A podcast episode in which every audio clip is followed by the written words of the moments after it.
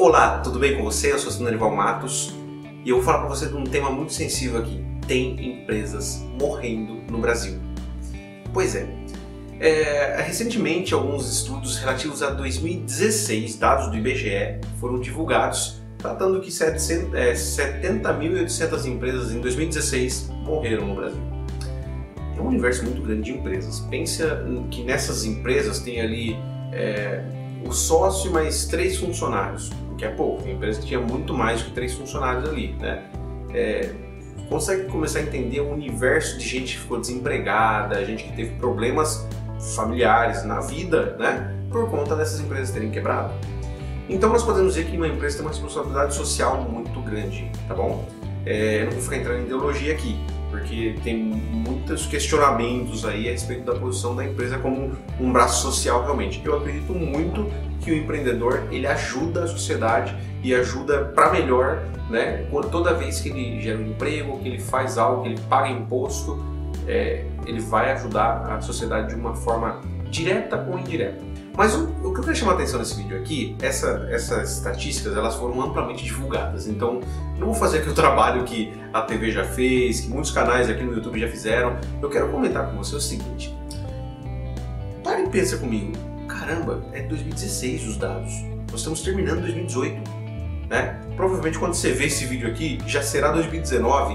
Então é muito tempo. Por que, que a gente está discutindo ainda 2016? Olha, no Brasil nós temos um delay de informação muito grande, muito grande. Sandoval, mas então não tem empresa, as empresas não pararam de morrer? Não, não. É, de 2015 para 2016 diminuiu o número de empresas que morreram, mas morreu muita empresa ainda. E 2017 deve ter sido muita, um número muito grande de empresas também. Não, não, realmente não fui pesquisar essa estatística para fazer esse vídeo, nem era o foco aqui. É, e 2018 também deve ter morrido um monte, né? Até o término aí. Então, o que, que, o que acontece? Uh, a gente está vivendo esse delay de informação, a gente está olhando para o passado o tempo todo. Mas, a estatística é do passado, como a gente vai saber quantas empresas vão morrer? Então, a gente devia estar tá focado em quantas empresas vão deixar de morrer daqui para frente. Né? Aqui na Equador a gente tem um propósito muito forte, muito firme nisso. A gente quer ajudar as empresas a parar de morrer. E os empresários, muitas das vezes, os empreendedores, donos desses negócios, não querem que suas empresas não morram. Ou na verdade eles inconscientemente querem. Só que é, o que eles fazem na prática, no dia a dia, são reflexos de, do contrário, né? Tipo, é como se eles não estivessem querendo que melhorasse a empresa, que não, que não, que as empresas realmente é, não, não tivessem a oportunidade de não morrer.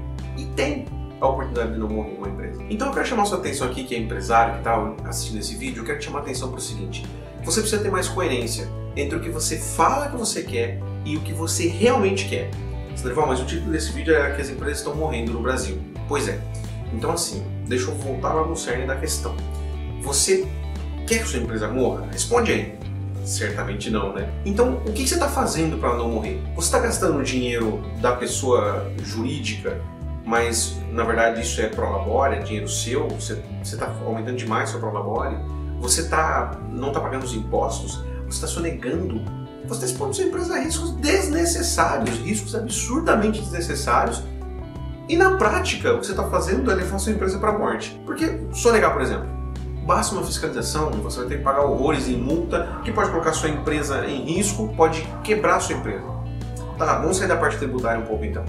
É, poxa, mas é, eu estou retirando mais dinheiro porque eu trabalho duro nisso aqui, eu acho que eu mereço. Eu também acho que você merece. Se você trabalha duro no seu negócio, você merece ganhar cada vez mais. Só que tem uma coisa, você tem que enxergar a capacidade da sua empresa.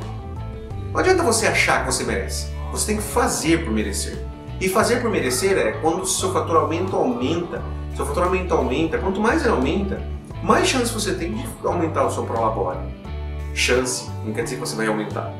Chance porque você também tem um time trabalhando com você. É justo. É você que faz tudo aí, é você que liga para o cliente, é você que resolve ah, o problema do cliente. Se é você, tem algo errado. Você vai até um limite. A partir dali você não vai conseguir ir. Você precisa de gente fazendo isso com você. E as pessoas também têm suas vidas. Elas também precisam ganhar mais. Elas também têm projetos. Elas precisam evoluir. Então eu quero chamar a atenção para você que é o seguinte: para de viver no passado, para de ficar olhando estatística e se debruçando em cima disso e falando, nossa, tem empresa morrendo. Cara, isso só, só te dá mais desespero, mais. É, às vezes não dá um, exatamente um desespero, mas te desmotiva.